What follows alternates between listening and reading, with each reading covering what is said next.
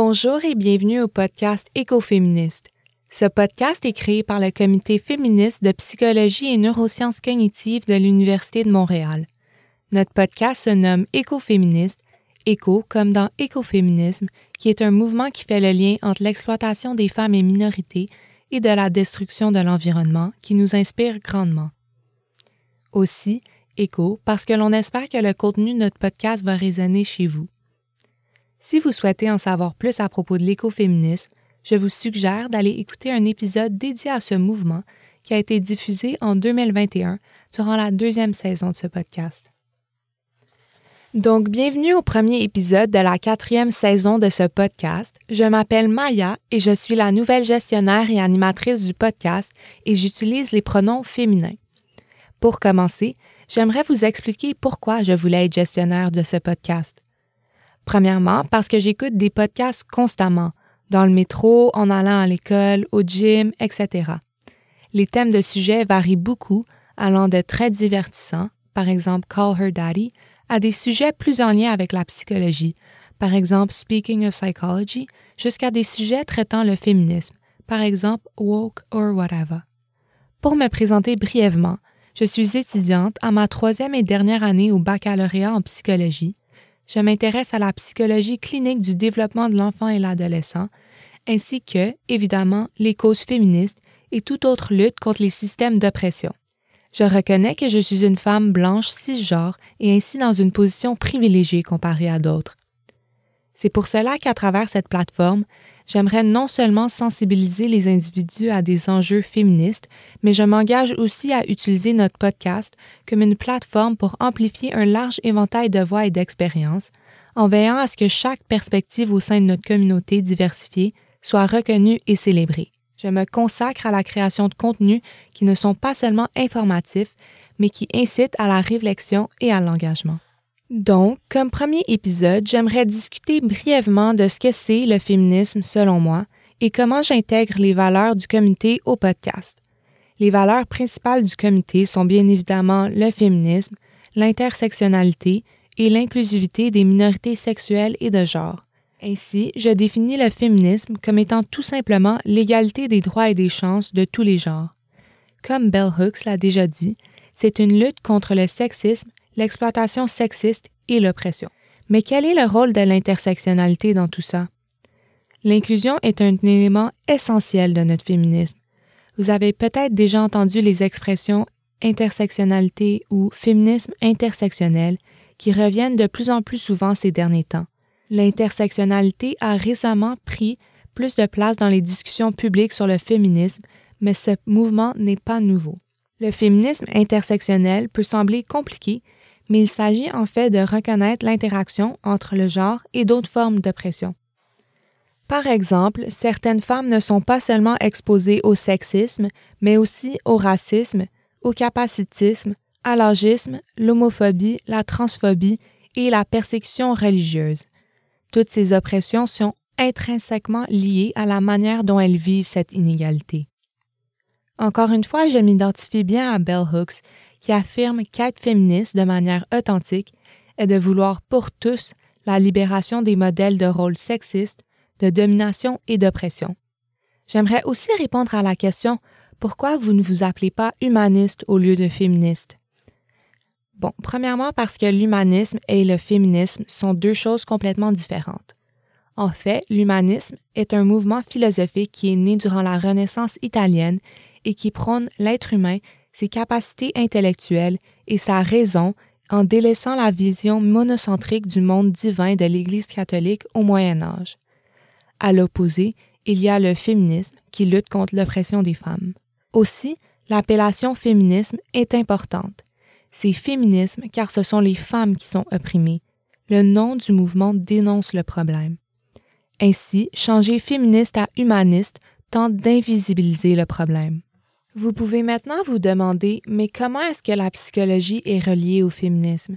Tout d'abord, j'avais utilisé un extrait du livre Prager Guide to the Psychology of Gender dans le chapitre nommé Feminism and Psychology, écrit par Joanne Chrysler et Christine Smith pour aider à répondre à la question. Le féminisme et la psychologie ont une histoire d'inter-influence. les théories sexistes élaborées et promulguées par les psychologues et psychiatres ont été parmi les premières cibles des militantes féministes de la deuxième vague du mouvement des femmes. Les ouvrages féministes classiques s'en prenaient à Freud, Erikson et d'autres psychologues et psychanalystes masculins dont les théories décrivaient la psychologie des femmes d'une manière qui justifiait et maintenait un déséquilibre de pouvoir en faveur des hommes. On pourrait dire que le sexisme en psychologie a été l'une des étincelles qui a déclenché le mouvement de libération des femmes. Le mouvement des femmes, à son tour, a eu une influence énorme sur les femmes psychologues et les étudiantes en psychologie. Ainsi, c'est comme cela qu'émerge une branche de la psychologie se nommant maintenant la psychologie féministe. Les psychologues féministes examinent comment les attentes de la société, les normes culturelles et la dynamique du pouvoir façonnent la compréhension que les individus ont d'eux-mêmes et des autres en fonction de leur genre. Elles explorent des sujets tels que les rôles de genre, les stéréotypes, le sexisme et l'impact de ces facteurs sur la santé mentale et le bien-être. L'objectif n'est pas seulement de mettre en évidence les disparités entre les genres, mais aussi de promouvoir l'égalité et la justice sociale. En plus de critiquer les théories psychologiques traditionnelles, la psychologie féministe intègre souvent des voix et des expériences diverses soulignant l'intersectionnalité. Cette approche multidimensionnelle vise à créer une compréhension plus inclusive et plus précise du comportement humain et des processus mentaux. Une autre problématique que j'aimerais amener qui lie le féminisme et la psychologie est le fait que bien que la majorité des étudiantes au baccalauréat en psychologie soient des femmes, nous ne sommes pas représentés de manière équitable dans les positions de pouvoir par après. Selon une étude par Odich et Wushsik, publiée dans le APA en 2019, les femmes représentent le 75% des étudiants au baccalauréat et aux études supérieures en psychologie, mais seulement 33% des professeurs titulaires. Cette étude parle même d'un Publication Gender Gap, soit d'un écart de genre du nombre de publications. Les données rapportées de l'étude suggèrent que les femmes sont fortement attirées par tous les sous-domaines de la psychologie, qu'elles réussissent à publier rapidement en tant que premiers auteurs, mais qu'elles sont moins citées et moins publiées, avec moins de publications en tant qu'auteur unique ou dernier auteur que les hommes. Maintenant que nous sommes un peu plus familiers à propos du sujet du féminisme, allons démystifier trois mythes à propos des féministes. Pour commencer, allons-y avec le plus populaire, les féministes pensent que les femmes sont meilleures que les hommes ou anti-hommes. Bon, commençons par le simple fait que cette affirmation contredit la définition même du féminisme, qui prône l'égalité. Le féminisme ne consiste pas à haïr les hommes, il s'agit de défendre l'égalité des droits et des chances pour tous les genres. Les féministes reconnaissent que l'inégalité entre les genres nuit aux hommes comme aux femmes et cherchent à résoudre les attentes et normes sociétaires qui limite tout le monde. Le féminisme promeut l'idée d'une société plus inclusive où tous les genres sont traités avec respect et ont des chances égales. Le deuxième mythe est que seulement les femmes sont des féministes. Toute personne qui croit en l'égalité des genres est féministe. Le féminisme ne bénéficie pas seulement les femmes. Le système patriarcal actuel est une structure sociale où les hommes cisgenres hétérosexuels dominent possède la majorité du pouvoir et plusieurs privilèges. Cependant, le patriarcat peut aussi être nuisible envers ces hommes. Une étude a été créée pour analyser ce que les hommes gagnent et perdent dans une société où il existe une meilleure égalité des genres. Une base de données a été créée pour examiner les variables relatives à l'égalité des genres et les effets potentiels sur la santé à partir d'un échantillon de 81 pays européens et des États-Unis. Les résultats démontrent que les hommes sont deux fois moins susceptibles d'être dépressifs, moins susceptibles de se suicider, ont environ 40% de risque en moins de mourir d'une mort violente et souffrent moins de maux de dos chroniques. Les adolescents de ces pays souffrent moins de troubles psychosomatiques et sont plus enclins à utiliser des contraceptifs. Et les relations sexuelles?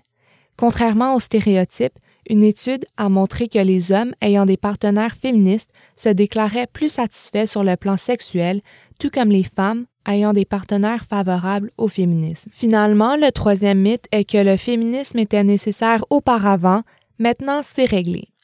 Bien qu'il y ait eu certains progrès quant à la lutte féministe, les inégalités sont toujours présentes. Par exemple, quant au travail. Les domaines d'emploi traditionnellement féminins sont sous-rémunérés par rapport à d'autres professions vues comme masculines. Pensons aux ingénieurs ou aux comptables qui gagnent souvent deux fois plus qu'une enseignante alors que tous ont fait le même nombre d'années d'études universitaires.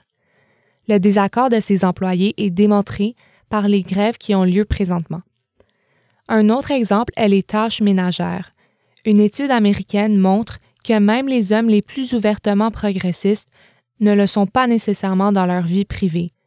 25% des personnes interrogées ont déclaré que si les femmes et les hommes devraient être égaux dans la sphère publique, ils estiment que les femmes devraient assumer la majorité des tâches ménagères et des soins aux enfants. Une autre raison de la nécessité du féminisme encore aujourd'hui est pour les femmes autochtones. Pendant longtemps, les femmes et communautés autochtones ont sollicité le gouvernement pour agir sur le problème de violence systémique qui touche les femmes autochtones de façon disproportionnée.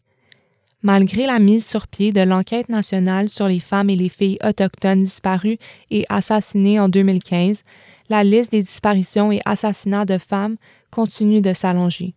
Aussi, un exemple tout récent est en juin 2022, lorsque la Cour suprême des États-Unis invalide l'arrêt Roe v. Wade et supprime le droit fédéral à l'avortement. Depuis, 21 États ont maintenant banni l'avortement ou la limite de 6 à 18 semaines. Donc, c'est ça, c'est déjà la fin de l'épisode. Je voulais simplement introduire le sujet brièvement pour que vous sachiez un peu la perspective de votre animatrice. Pour les épisodes à venir, j'ai plusieurs idées de sujets à aborder pour cette saison. Les sujets qui me viennent en tête sont la compétitivité interféminine au bac en psycho, le fameux Barbie movie, l'obsession avec le true crime, l'intersectionnalité, le fossé orgasmique et en tant qu'iranienne, l'oppression des femmes en Iran. Pour finir, le prochain épisode sera en collaboration avec le comité juridique contre les violences à caractère sexuel. Donc, c'était Maya pour le podcast Écoféministe. Merci de nous avoir écoutés. Si vous avez des questions et des commentaires, vous pouvez nous les communiquer par message privé ou par courriel. On aime beaucoup avoir votre opinion. N'hésitez pas à nous envoyer des témoignages. Vous pouvez aussi partager ce podcast sur vos réseaux sociaux pour soutenir l'initiative du comité. N'oubliez pas d'aller suivre la page Facebook et Instagram du comité féministe de psychoneuro de l'UDM. Toutes les références utilisées seront disponibles pour vous dans la description du podcast. Restez à l'affût pour le prochain épisode. Prenez soin de vous.